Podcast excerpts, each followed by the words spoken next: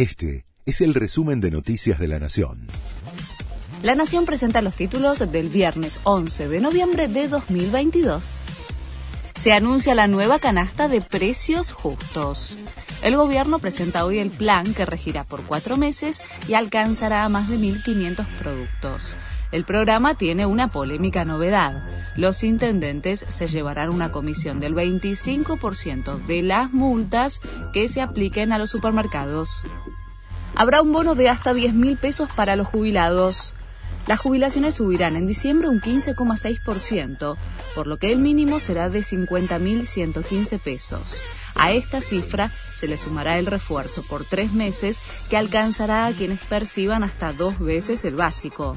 El incremento acumulado en todo 2022 llega a 72,5%, muy por debajo de la inflación de 100% que se estima para el año. La legislatura porteña aprobó el presupuesto 2023. Las áreas que más fondos recibirán son educación, salud y seguridad. La novedad para los vecinos es que se estableció que el aumento de patentes no podrá superar la inflación acumulada, aunque la evaluación de los vehículos sea mayor. Jornada histórica en Wall Street tras los datos sobre la inflación en Estados Unidos. Una desaceleración del aumento de precios significa que la Reserva Federal no subirá las tasas de interés como se esperaba, lo que aleja las perspectivas de una recesión.